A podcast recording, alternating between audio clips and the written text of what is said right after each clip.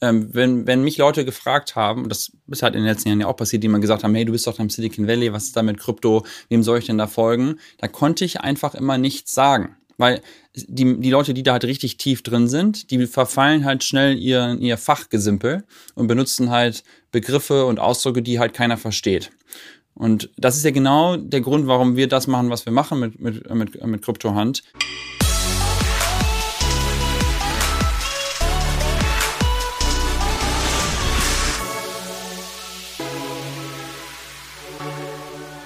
Herzlich willkommen zu Digitale Vorreiter, äh, dein Podcast zur Digitalisierung von Vodafone. Und ich habe mich sehr auf diese Folge gefreut, denn ich bin verbunden mit meinem äh, heißen Draht sozusagen direkt ins Silicon Valley zu unserem guten alten Freund Christian Bitzer. Und Christian war lustigerweise, das habe ich ihm noch nicht gesagt, damit es ihm nicht so zu Kopfe steigt, einer der erfolgreichsten Podcasts, die wir bisher hatten. Ähm, und insofern natürlich eine Einladung, dann nochmal einen zweiten Teil hinterherzuschieben.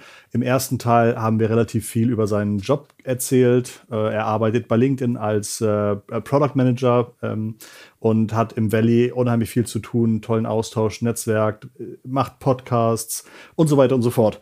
Und jetzt hat er etwas ganz Neues und zwar ein, äh, ein Projekt rund um das Thema Crypto. Und Crypto ist für mich eins der Themen, die ich ultra spannend finde natürlich, wie wahrscheinlich sehr, sehr viele da draußen auch.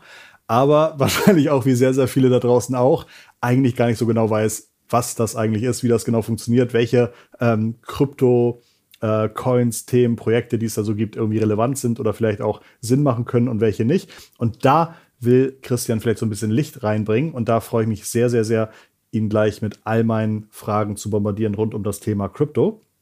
Fun Fact am Rande: ungefähr vor, oh, ich glaube, das muss vor elf Jahren, 2010, 2011 äh, gewesen sein. Da hatte ich einen, einen Kunden und der Kunde wurde von einer Denial of Service Attacke, also die Webseite wurde beschossen von zigtausenden Leuten, die äh, sozusagen sinnlose Anfragen an die Webseite stellten.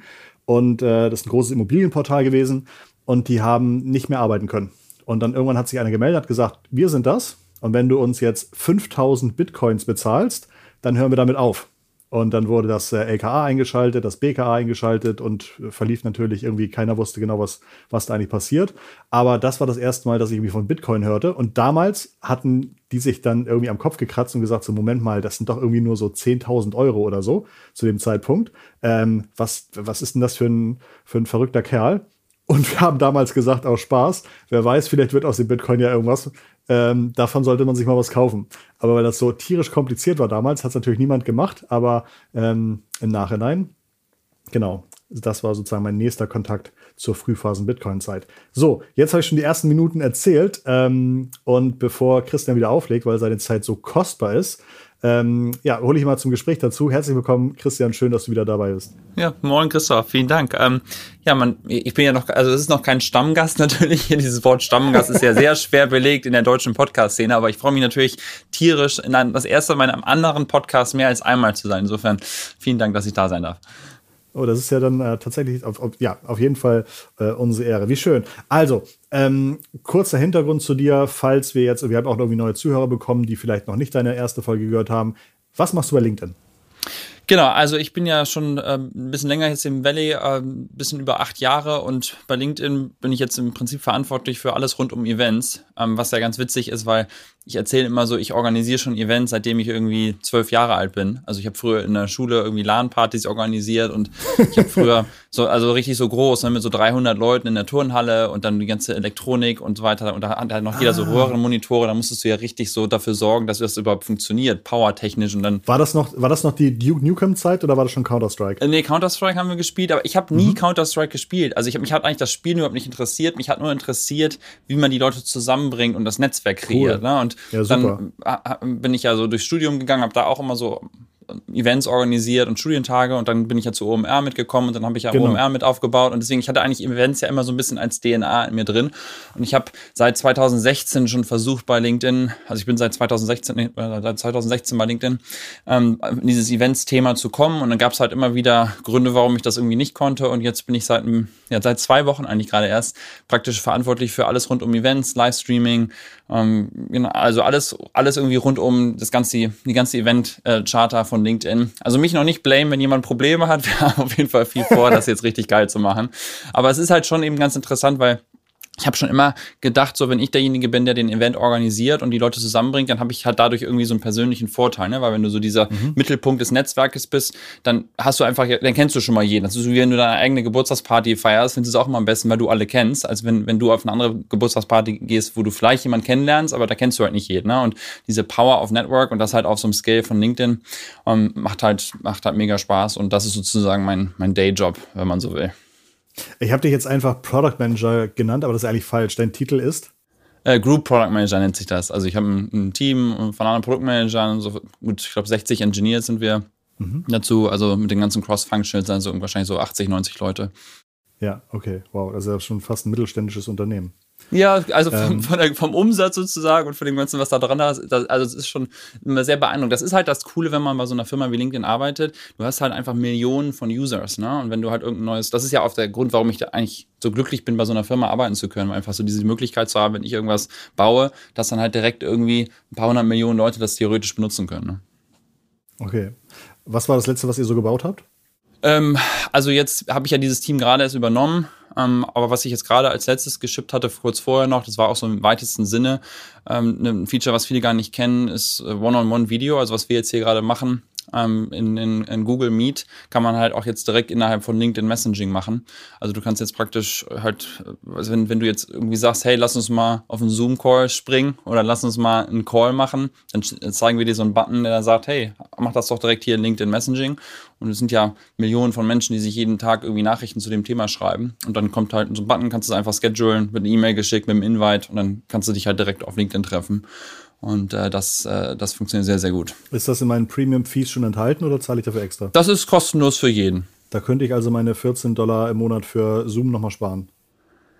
Ja, ich meine, das ist natürlich immer die Frage, was ist der Fokus, ne? Wenn du jetzt irgendwie Recording willst und tausende von Features, also für mich ist immer so dieses Access to Opportunity, da, also wir, LinkedIn ist ja so ein bisschen dafür da, dass die, die Menschen halt zu verknüpfen, ne? Und wenn ich jetzt, wenn ich jetzt erst als User noch meine E-Mail teilen muss und dann muss das ist, dann ist das so alles so ein bisschen aufwendig und für diesen, für den ersten Call sozusagen, wenn ich einfach nur mal so ein kurzes Gespräch haben möchte, wenn ich jetzt halt keine Ahnung, da professionell Podcast mit recorden will, das ist halt nicht das Feature dafür, ne? sondern es ist halt wirklich für diesen initialen äh, kurzen Austausch ganz gut. Okay, super. Ähm, Du hast auch einen Podcast aus dem Valley. Ähm, Genau, hatte ich, muss man sagen. Also das mhm. ist ja sozusagen so ein bisschen die, die Unternehmensgründungsgeschichte von meinem neuen Projekt.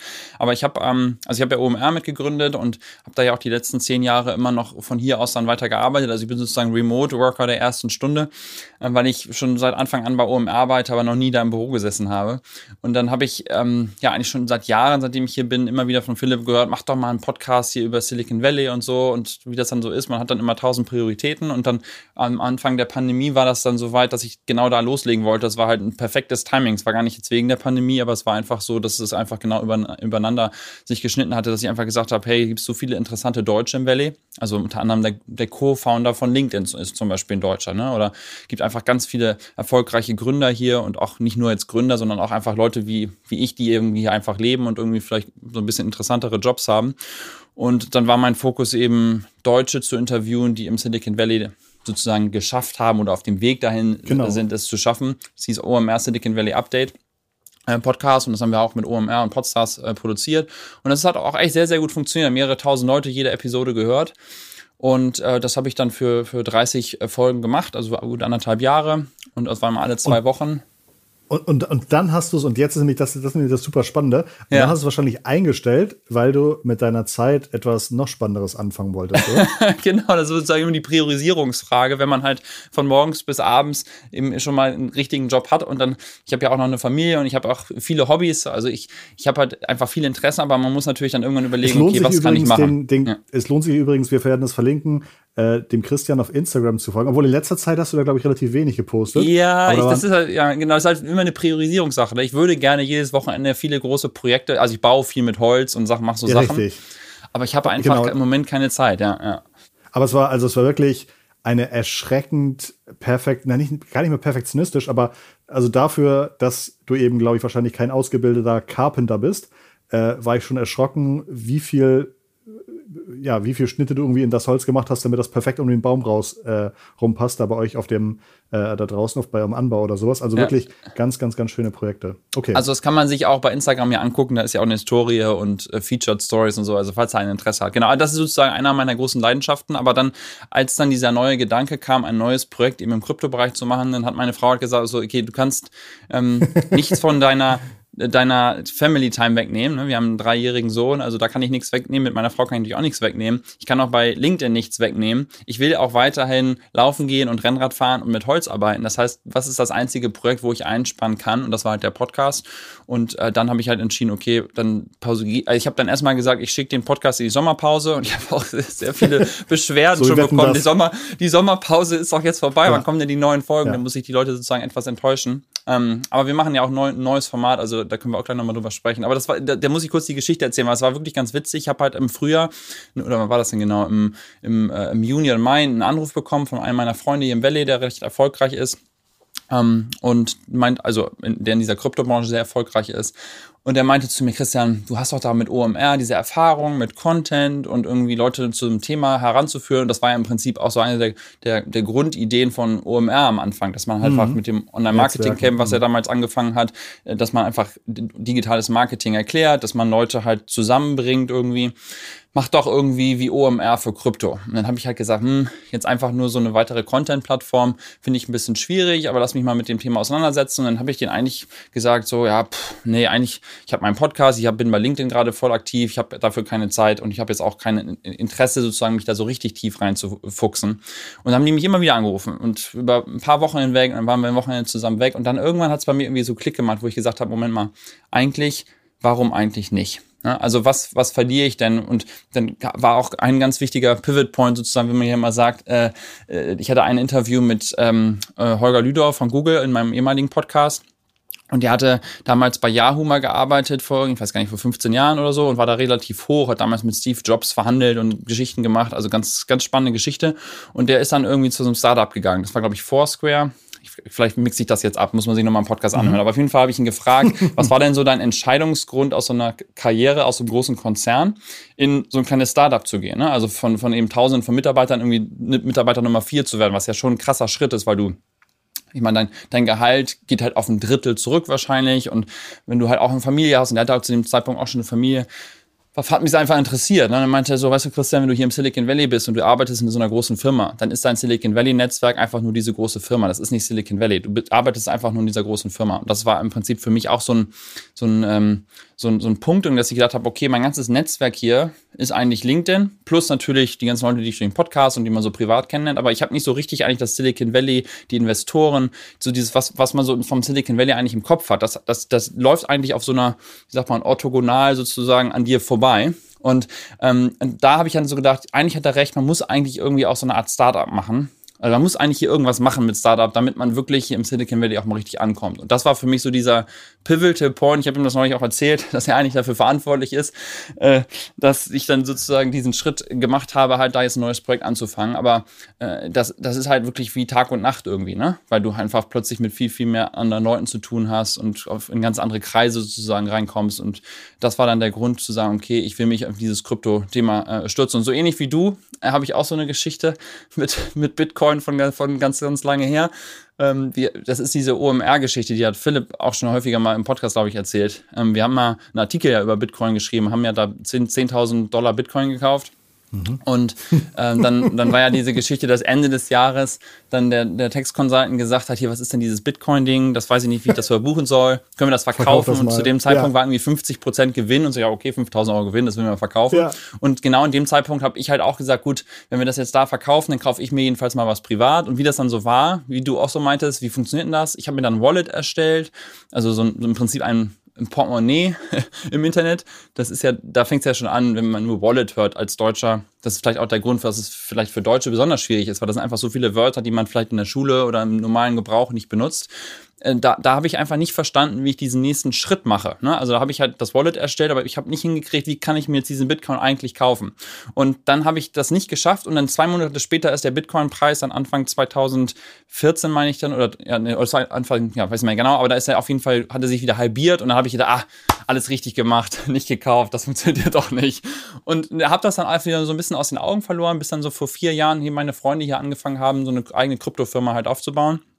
Und seitdem habe ich mich wieder tiefergehend damit befasst, habe hab verschiedene Währungen gekauft, habe einfach versucht, das Thema zu verstehen und habe mich aber witzigerweise immer so ein bisschen drüber lustig gemacht, wie die halt reden. Also wenn du halt auf diese Kryptoforen gehst, wenn du jetzt ein bisschen tiefer reingehst, da gibt es ja viele so Telegram-Kanäle und Discord-Channels und so, die reden alle in einem, oder auch selbst bei Twitter, die schreiben da Tweets und du verstehst einfach nichts. Ne? Die, die benutzen Wörter und die reden wirklich in ihrer eigenen Welt. Und da habe ich immer, und auch in den Marketingmaterialien und so weiter, da wird dann irgendwie immer Proof of Stake und Proof of Work und äh, irgendwie Decentralized Ledger und was weiß ich was für, für Terms, die da so um die Ohren fliegen. Und da habe ich immer mit denen darüber geredet und gesagt, ihr müsst das einfacher erklären. Ne? Das ist, wenn ihr das in dieser Sprache lässt, auf diesem Level, dann wird das niemals die Masse erreichen. Und das war eigentlich der Ursprungsgedanke für mich dann auch zu sagen, okay, wenn ich irgendwas in diesem Thema mache, warum bin ich nicht so ein bisschen der Erklärbär für Krypto und erzähle halt auf irgendeine Art und Weise den Leuten oder vielleicht können wir irgendwas bauen,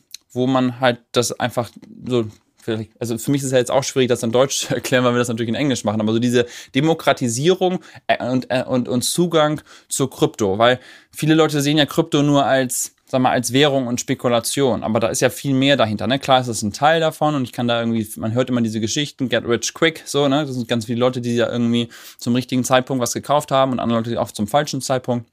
Aber das, das Grundlegende dahinter, die Technologie und die Möglichkeiten, die sich damit eröffnen, das ist das, was mich persönlich eigentlich am meisten interessiert. Und wir können da auch natürlich noch mehr drüber reden. Aber das ist erstmal so ein bisschen so die Entstehungsgeschichte, warum ich gesagt habe, okay, neben meinem LinkedIn-Job habe ich einfach Bock, mich mit diesem Thema äh, zu befassen und mache deshalb jetzt immer nachts und morgens früh, ähm, im, ja, befasse ich mich sozusagen mit Krypto. Cryptohand.it ist euer Projekt. Ähm, und wenn ich da jetzt raufsehe, raufgehe, dann steht da, wir wollen äh, irgendwie zeigen, was es für neue Projekte gibt und wir wollen sie vor allen Dingen auch diskutieren. Und ich glaube, gerade diese Transparenz äh, ist ja wahrscheinlich das, was Kryptogeschichten irgendwie mit sich gebracht haben. Wegen mangelnder Transparenz sind die irgendwie nach oben geschossen, nach unten gefallen. Und ich habe ich hab heute über Instagram eine Nachricht bekommen von jemandem, den ich nicht kenne. Und der hat mir gesagt, äh, hast du Lust, bei uns bei äh, äh, Pump and Dump mitzumachen? Wir sind irgendwie eine Gruppe von 200 irgendwie äh, ganz, ganz kleinen Influencern und wir identifizieren dann irgendwie eine Währung, wir kaufen die ein und dann machen wir die alle publik und dann, wenn die anderen Leute hinterherkommen, dann verkaufen wir das. Und ich dachte mhm. auch so, alter Verwalter, was für ein, ja. also was, was für ein, krass, wie direkt die das sozusagen erzählen, was sie ja. da so machen. Ähm, wie kann ich mir CryptoHand.it vorstellen? Genau, also das ist genau das Problem, das ist halt diese, also im, im, Internet, im Englischen sprechen die da von Rug Pulled. Also, denn Rug ist ja der Teppich, wenn man der, wenn einem der Teppich unter den Füßen weggezogen wird. Das will man natürlich immer vermeiden. Und wir bauen halt eben diesen Ort, wo du halt diskutieren und reviewen kannst. Also einmal halt von Usern so ein bisschen wie halt so ein, so ein Yelp eigentlich, ne? Also da hast du ja auch Restaurants und das kannst du bewerten oder ich sag mal, selbst ein OMR Reviews hilft dir auch dabei zu verstehen, okay, welche Customer Relationship Management Software oder welches welches SEM oder SEO-Tool hat halt bestimmte Sachen. Und dann, wenn du da halt dann da Leute hast, die das reviewen, denen du halt irgendwie auch vertraust, weil du denen halt irgendwie von anderen Orten folgst, dann ist das für dich schon mal ein Datenpunkt, der ganz interessant ist. Dazu ähm, hast du äh, natürlich so quantitative Datenpunkte. Also Krypto ist ja dezentral und ähm, also heißt, das ist nicht, nicht ein Owner sozusagen, also nicht eine Person, der alles gehört, sondern es ist ja immer so, dass das irgendwie verteilt ist über die ganzen Menschen, die da irgendwie beteiligt sind.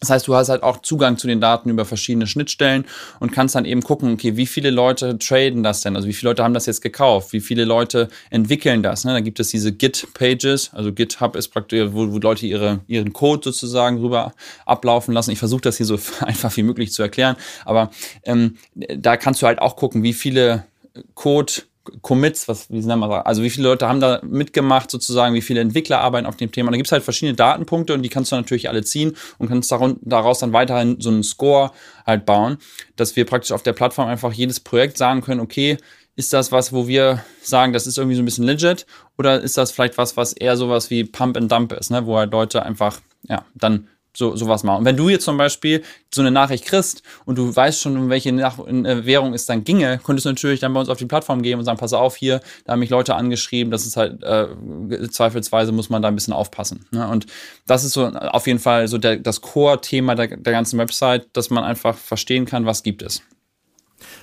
Das ist ja wahrscheinlich schon, schon ein bisschen advanced, äh, wenn ich das jetzt so, so höre. Ähm, ja. Ich glaube, da, deswegen hast du auch gemerkt, oh, äh, eigentlich brauchst du noch ganz viel Grundlagenerklärung und du hast irgendwie angefangen, wieder einen neuen kurzen Podcast zu machen. Wie heißt der? Genau, der ist auch Kryptohand, heißt er. Also wie unsere Seite Kryptohand Jam, wo wir eine Minute am Tag den Leuten ermöglichen, einfach ja, von den Grundlagen anzufangen. Ne? Also das ist nachher auch Teil der Website. Da gibt es halt natürlich die ganzen Projekte, wo man dann Reviews lesen kann, aber es gibt halt eine große, eine große Learning-Section, wo man einfach anfangen kann. Was ist Bitcoin? Was ist ein NFT? Was ist Ethereum? Was ist Web 3.0? Was, was ist äh, was, was, was ist Bitcoin Mining und dann was ist Metamask oder was sind Wallets und was, also was ist die Blockchain? Ne? Also es sind ja lauter so ganz viele verschiedene Begriffe, die man immer so hört und wir versuchen das wirklich auf eine Art und Weise zu erklären, dass, dass eben nicht irgendwelche Fremdwörter sozusagen darin vorkommen, sondern dass wirklich jeder das versteht. Und ähm, das machen wir in dem Podcast, also jeden Tag eine Minute.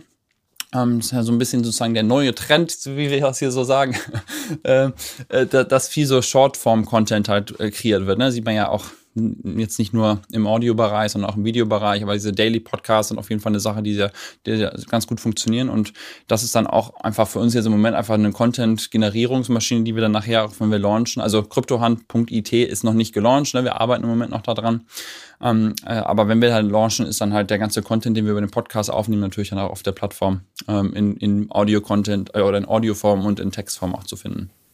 Das heißt, wenn ich jetzt heute anfange, mir das anzuhören, sind da wie viele Folgen? 30, 20, 30 Folgen? Äh, sind erst 15 Folgen, 15 äh, Folgen draußen. Wir haben gerade erst vor zweieinhalb Wochen angefangen, genau. Mhm. Kannst du schon ja. irgendwie sehen, welche Folge irgendwie besonders viel abgerufen wurde? Also ehrlicherweise ähm, sind da jetzt ein paar hundert Leute, die sich das anhören erst. Ähm, wir haben das auch noch gar nicht jetzt so groß gemarketet, weil für uns ist es halt Teil des Produkts, deswegen wir wollen das sowieso machen.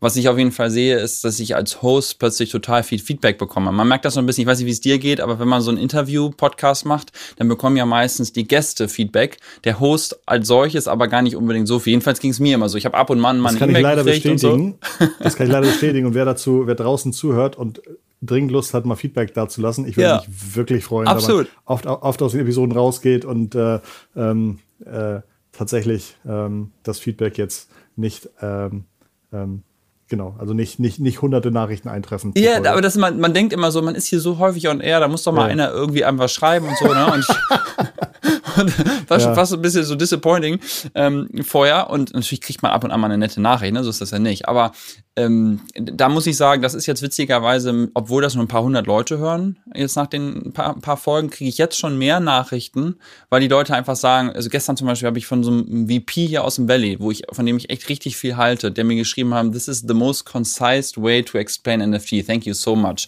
Also, äh, wow. äh, also das ist natürlich dann für uns so, oh krass, okay, da sind jetzt wirklich Leute, die das plötzlich hören und die sagen so, okay, das ist der beste Ort, um das zu wirklich mal zu verstehen. Ähm, das sind natürlich dann echt nette Nachrichten. Und wie gesagt, kriegen wir echt die eine oder andere jetzt schon und das, deswegen macht das natürlich besonders viel Spaß.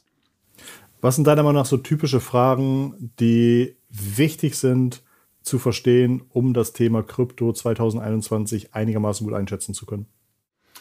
Ja, ich meine, wir können natürlich da jetzt über so ein paar Top-Begriffe sprechen, ähm, wenn, wenn du die Richtung äh, gehen willst. Also, was ist überhaupt Bitcoin? Was sind Altcoins? Was ist Ethereum? Was ist ein Stablecoin? Was ist NFT?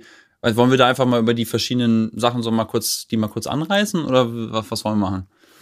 Ich glaube, was ist Bitcoin, glaube ich, traue ich zu, dass zumindest jeder irgendwie ein Verständnis davon hat. Das NFT-Thema ist ja gerade unheimlich heiß. Ja. Non-fungible Token. Genau. Und dann hört es dann, dann hört's aber schon dabei aus. Man sieht irgendwie, genau. dass äh, Zwölfjährige äh, irgendwie 10 Millionen verdienen, indem sie irgendwie äh, genau. JPEG-Affen hochladen. Aber ja. ähm, wird das in, in drei Jahren relevant sein? Muss ich das heute noch verstehen? Ja, ja dann lass uns doch mal über NFTs sprechen. Alter. Ich Perfekt. finde, das ist besonders, also ich habe das vorhin ja schon mal gerade kurz angesprochen. Bitcoin ist ja eine Sache oder so Kryptowährung, aber jetzt nur Pump and Dump zu betreiben und, und irgendwie das als Gambling zu sehen, ist natürlich irgendwie cool, wenn du da mal gewinnst, aber das war für mich auch nicht die Motivation, hier reinzugehen, sondern was sind die Real-World-Use Cases? Also was sind die, ich weiß, ich hatte mit, mit Leuten gesprochen in Deutschland auch, die meinen, ja, wofür ist der Bitcoin da? Bitcoin ist doch nur dafür da, dass man halt illegal irgendwie Geld nach, was weiß ich wohin und, und die Mafia benutzt das und das ist für Geldwäsche und sonst, sonst hat das doch keinen Wert. Und das sind also die ersten Reaktionen, die du häufig bekommst. Aber es gibt halt Real-World-Use-Cases, wo du halt wirklich Menschen dadurch plötzlich total profitieren können. Und NFT ist halt genau eins dieser Themen. Ne? Um erstmal diesen Begriff non-fungible zu verstehen, muss man, glaube ich, erstmal erklären, was ist denn überhaupt fungible? Ähm, mhm. äh, um den sozusagen, das, das ist für mich der erste Schritt. Ne? Also Bitcoin ist ja, also wenn du eine Währung hast, dann kann ich dir ein Bitcoin geben und du kannst mir ein Bitcoin geben und wir haben immer noch genau das Gleiche.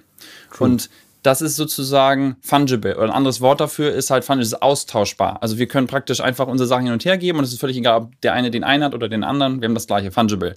Und non-fungible, sozusagen das Gegenteil, das halt äh, etwas ähm, äh, eben, eben unique sozusagen ist. Also es gibt es halt nur einmal oder es, es gibt es eine bestimmte Anzahl von Malen, die vorher definiert wurde. Und ähm, deswegen heißt es halt Non-Fungible Token. Also es ist auch ein Token, genau wie eine Currency, ein Bitcoin auch eine Token ist. Diese basieren beide auf der Blockchain. Also das ist praktisch hier die Technologie hinter, äh, hinter, äh, hinter diesen verschiedenen Kryptowährungen, dass du eben bei Bitcoin was auf der Blockchain validierst. Also wenn ich dir was schicke, dann wird auf der Blockchain validiert, dass ich das überhaupt besitze und dass du das dann hast, dann wird das auch wieder validiert. Na, da gibt's ja, das gibt's ja auch so Sachen, warum man das nicht so einfach, warum man es nicht fälschen kann. Und genauso ist es halt bei NFTs auch.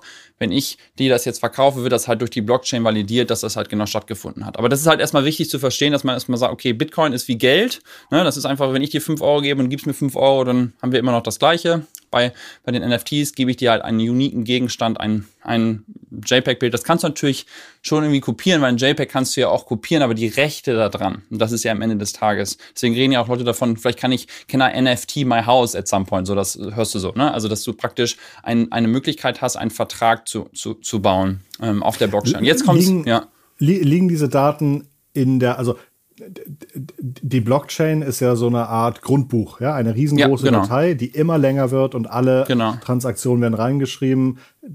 Tausende, hunderttausend Leute laden sich das runter und sobald genügend Leute das haben, sagt man, jetzt ist das valide. Jetzt haben genau. genug Leute gesagt, äh, Christoph hat Christian einen Bitcoin äh, verkauft und jetzt das im Grundbuch eingetragen. Liegen die NFTs im selben Grundbuch oder ist das eine, eine, eine neue Blockchain wieder? Genau, also die, das, das hängt halt davon ab, auf welcher, auf welchen NF oder auf welchen Blockchains, auf welchen Projekten das sozusagen läuft. Ne? Also ähm, du, du, also genau, genau, es ist halt auch auf einer Blockchain. Es ist nicht, muss nicht genau auf der gleichen sein, da gibt es ja verschiedene. Ne? Und zum Beispiel Ethereum ist ja so diese, also wenn man jetzt nochmal wieder zurückgeht, Bitcoin ist ja einfach nur das Gold, also du kannst ja mit Bitcoin nicht so richtig was machen. Das war ja eigentlich gedacht als Möglichkeit, jemanden zu bezahlen, ohne dass eine Bank dazwischen steht. Das ist ja dieser dezentrale Gedanke, dass ich dir Geld geben kann und dass irgendjemand anderes daran mitverdient. Und Ethereum ist dann sozusagen programmierbares Geld. Und das Coole ist halt an Ethereum, dass ich halt Projekte oder Definitionen machen kann. Ich kann sozusagen Verträge schreiben, die halt sagen, wenn ich dir was bezahle, dann wird halt fünf Prozent davon irgendwo gespendet. Also ich kann halt verschiedene Verträge sozusagen definieren und das gleiche ist halt mit NFT auch wieder das, das Thema. Und das ist jetzt halt, wo es spannend wird. Also wenn ich zum Beispiel ein Artist bin und ich möchte ein Bild äh, verkaufen, in der alten Welt sozusagen gehe ich, muss ich erstmal irgendeine Galerie finden, die mich ausstellt im Zweifel und dann die Galerie nimmt einen riesen Cut und wenn das Bild dann an die Galerie gegangen ist und dann wird es verkauft, dann bin ich als Artist halt der Gelangmeilte, weil danach kriege ich nichts mehr mit. Das heißt, wenn dann derjenige das weiterverkauft, ne, dann ist, ist das schön für den, aber ich habe als Artist da überhaupt gar nichts dran. Und als NFT, weil es halt auf so einem Smart Contract läuft, also auf, auf einem, einem Vertrag im Internet ist, kann ich das halt von vornherein definieren, dass ich dir das vielleicht 5, 5 Euro heute verkaufe. Wenn du, wenn du, wenn du es aber für eine Million weiterverkaufst und ich vorher definiert habe, 5% von jedem weiteren Verkaufserlös gehen zurück an mich als Artist, dann kann ich halt mein Leben lang daran partizipieren. Und das ist natürlich eine super spannende Sache. Und das ist ja genau das, was wir jetzt auch sehen. Ne? Du hast ja vorhin schon gesagt, diese werden irgendwie 13-Jährige, die diese ver ver verpixelten Affen irgendwo hochladen. Also, wenn du jetzt von den Krypto- oder diese Krypto-Punks halt sprichst, sprichst, da werden mittlerweile halt hunderte Millionen von Dollar für geboten. Und äh, da gibt's halt so, so Portale, wo man, wo die halt dann liegen und dann kannst du das angucken. Und dann ist es auch teilweise so, dass die Leute die gar nicht verkaufen. Ne? Also da, ich glaube, der, der der eine, ich habe jetzt gerade den einen Affen da, oder diesen Crypto-Punk gesehen, der wurde irgendwie vom, vom Jahr für 7,6 Millionen gekauft und jetzt wurden schon irgendwie 100, 114 Millionen Dollar oder so dafür geboten und der Verkäufer oder der Inhaber hat gesagt, nö, will ich nicht. Aber wenn er es dann verkauft, ist der ursprüngliche Creator dann auch wieder daran partizipiert im Zweifel. Also das ist halt vielleicht so für diese ganzen sind, Artists diese, ein super guter sind Weg. Diese Affen, sind diese Affen irgendwie be äh, bekannt geworden, unter anderem, weil Influencer sie dann als Profilbilder benutzt haben? Das ist auf jeden Fall so, das siehst du ja sogar bei LinkedIn jetzt, ne, dass einige Leute irgendein NFT als äh, Profilbild machen wie genau das jetzt entstanden ich, ich hatte ist. Irgendwie, genau, ich hatte, ja. also ich, ich, ich, weiß nicht, ob das irgendwie Jay-Z war oder sowas, aber irgendwie hatte, ich glaube, Jay-Z irgendwie so ein äh, Crypto-Punk-Äffchen als, als Profilbild und damit irgendwie, glaube ich, ganz viel losgetreten. Aber ich bin hm. unheimlich schlecht informiert. Das äh, hatte ich nur irgendwie im TikTok gesehen vor zwei Tagen. Ja. Ja, ehrlicherweise weiß ich auch nicht ganz genau, wie das damit losgegangen ist. Aber ich glaube, das nächste Thema, dass die Leute sagen, wieso sollte ich denn Geld für so ein JPEG ausgeben? Das ist ja immer so das, was man hört. Also, wieso, ich kann das auch einfach mir kopieren, dann habe ich es doch. Man muss da, glaube ich, so nicht so ein bisschen in diese neue Generation rein äh.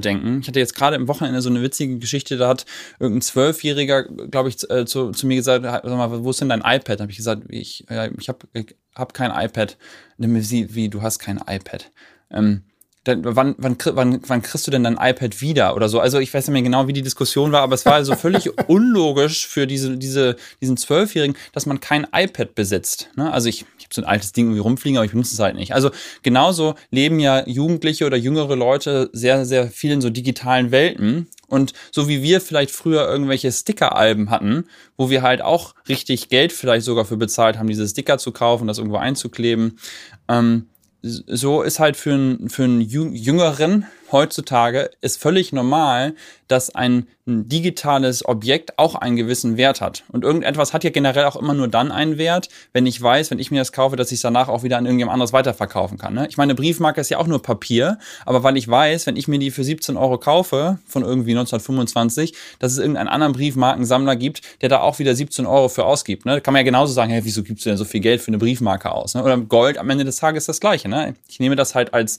als Asset, weil ich weiß oder ich habe das Vertrauen da drin, dass ich das am nächsten Tag wieder für einen ähnlichen Wert weiterverkaufen kann. Da kann natürlich Leute sagen, ja, aber Bitcoin, das ist doch so volatil und es geht so hoch und so runter. Und, und das ist natürlich dann im Moment das Risiko, dass viele von diesen Währungen halt diese krasse Fluktuation haben. Das, deswegen gibt es dann wieder andere Projekte wie so Stablecoins, die halt dann zum Beispiel ähm, zum, zum US-Dollar sozusagen oder zum Euro halt gleich sind, ne? wenn man das halt wirklich für Bezahlung nutzen möchte und so weiter. Ich kann ja, wenn ich jetzt irgendwo in irgendeinem Land lebe und ich habe keinen Bankaccount, ähm, weil es super schwierig ist, einen Bankaccount zu bekommen in solchen Ländern, da hat aber jeder mittlerweile ein Android-Telefon und eine Telefonnummer und dann kann ich halt jetzt mittlerweile halt dann da mir so Wallets, also so, so online Wallets halt anlegen, Online-Portemonnaie über halt diese verschiedenen Kryptowährungen. Aber wenn ich dann halt mein Geld in irgendeine Kryptowährung packe, die morgen nur noch 10% wert sind, dann ist es vielleicht nicht die beste Anlagemöglichkeit, um wirklich das täglich zum Bezahlen zu, zu benutzen. Ne? Aber deswegen gibt es halt dann diese,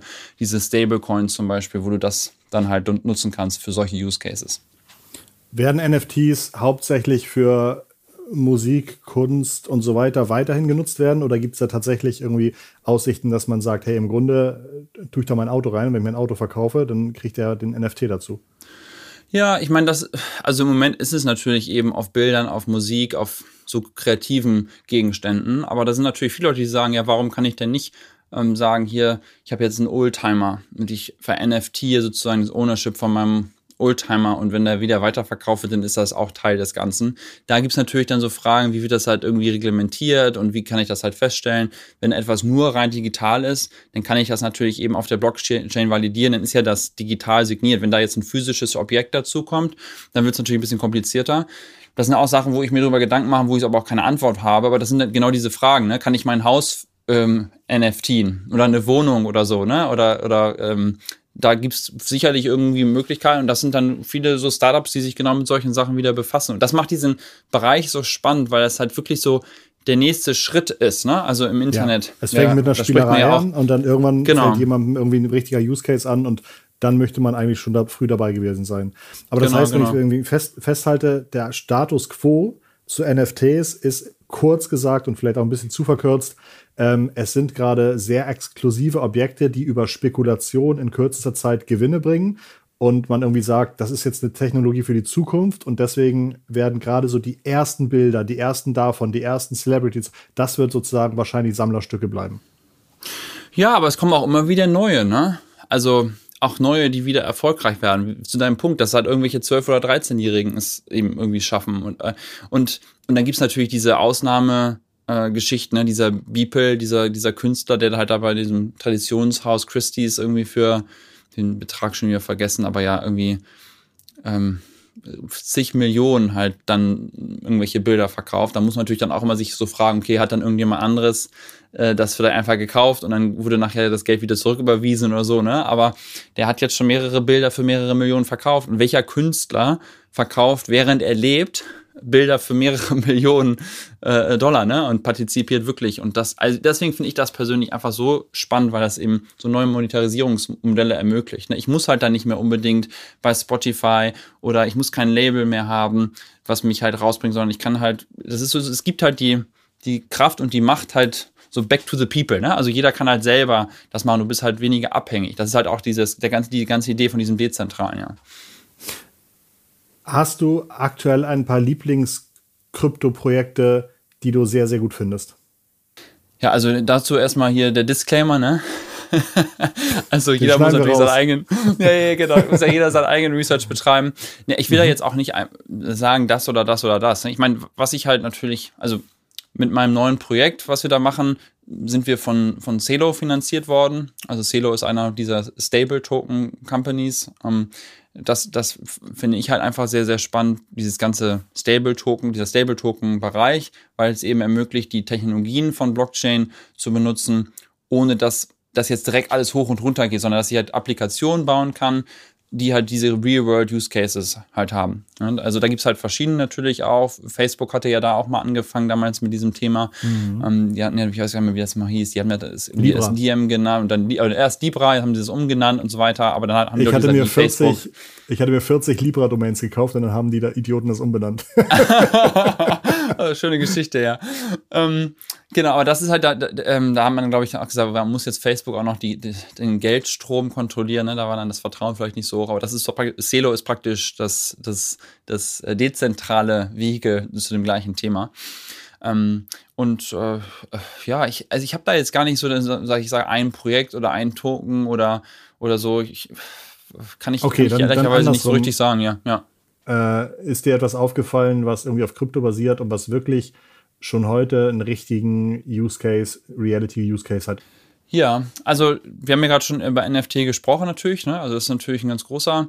Ähm, dann das zweite Thema sind halt diese ganze Donation-Geschichten. Also ich ich meine, es ist ja gut, wenn man an Greenpeace spendet und so. Und ich habe jedes Jahr die Diskussion wieder mit meiner Frau, ob wir das Greenpeace damit auch nehmen sollen, dass wir spenden sollen, weil die natürlich viele gute Sachen machen. Aber generell hat mich das schon immer gestört, dass bei Donations halt einfach ein riesengroßer Teil dann immer an die Organisation abgeht. Und das muss natürlich auch irgendwie so sein, weil die ja irgendwie auch ihre Projekte machen und irgendwie politische Influence haben und so weiter. Aber wenn du halt wirklich jetzt direkt Geldzuwendung halt irgendwo hinschicken willst, dann ist halt hier wiederum das ein, ein, super spannender Case, weil ich kann halt, ohne dass irgendwas verliert, äh, irgendjemand verliert, halt Gelder sozusagen in, in irgendwelche bedürftigen Gebiete schicken. Deswegen ist ja zum Beispiel auch äh, Krypto in Afghanistan während dieser ganzen Geschichte total explodiert, weil die Leute halt alle gesagt haben, okay, gut, hier, wer was in Afghanistan jetzt los ist, hier mit den Taliban, da kann ich nichts mehr machen äh, mit meinem Geld, Inflation, okay, ich gehe jetzt in halt in Krypto rein. Und deswegen sind die halt auch gerade so in, in afrikanischen Ländern,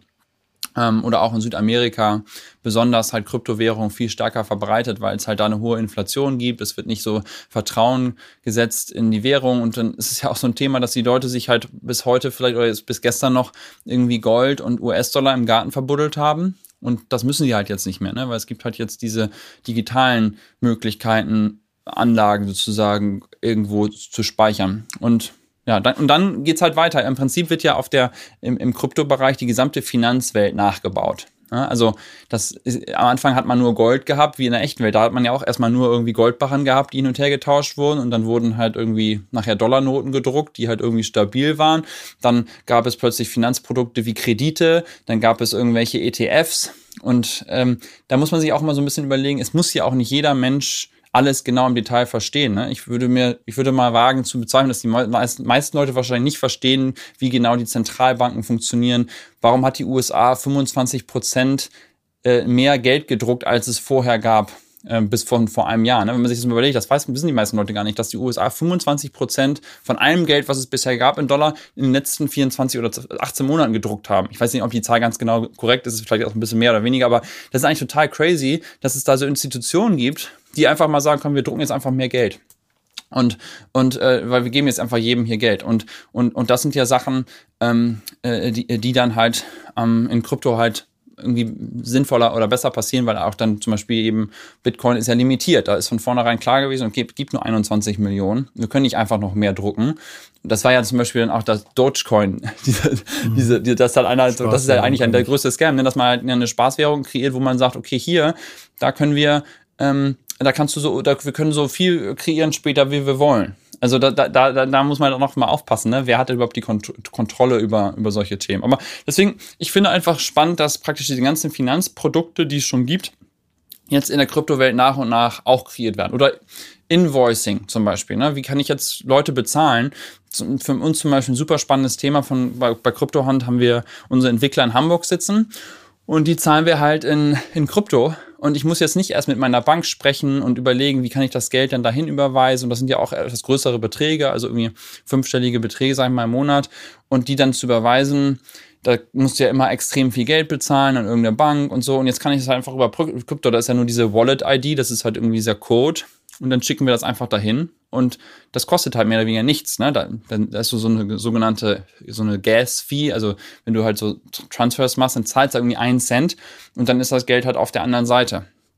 Und das ist für uns natürlich total spannend, ähm, Gerade wenn du so über diese ganzen New Work-Themen nachdenkst und wenn du irgendwelche Entwickler im Ausland hast und so weiter, dass du halt nicht mehr auf die normalen Banken unbedingt angewiesen bist und, und da halt einfach exorbitante Beträge ähm, halt bezahlt. Das sind einfach so verschiedene Bereiche, die, die mich einfach generell faszinieren, weil, weil sie halt unnütze Sachen aufhängen. Ich bin ja auch so ein Produktivitätshacker. Ich versuche immer alles Mögliche rauszuholen, möglichst irgendwie was sinnvoll zu machen. Und das ist halt hier genauso. Ne? Warum muss ich halt diesen Intermediär haben, der da bezahlt wird? Und nichts anderes passiert ja auch im, im Internet sonst irgendwie mit Direct-to-Consumer-Brands. Warum müssen dann noch fünf Leute dazwischen sitzen, die sich alle noch irgendeinen Cut machen, wenn man das halt auch direkt irgendwo verkaufen kann?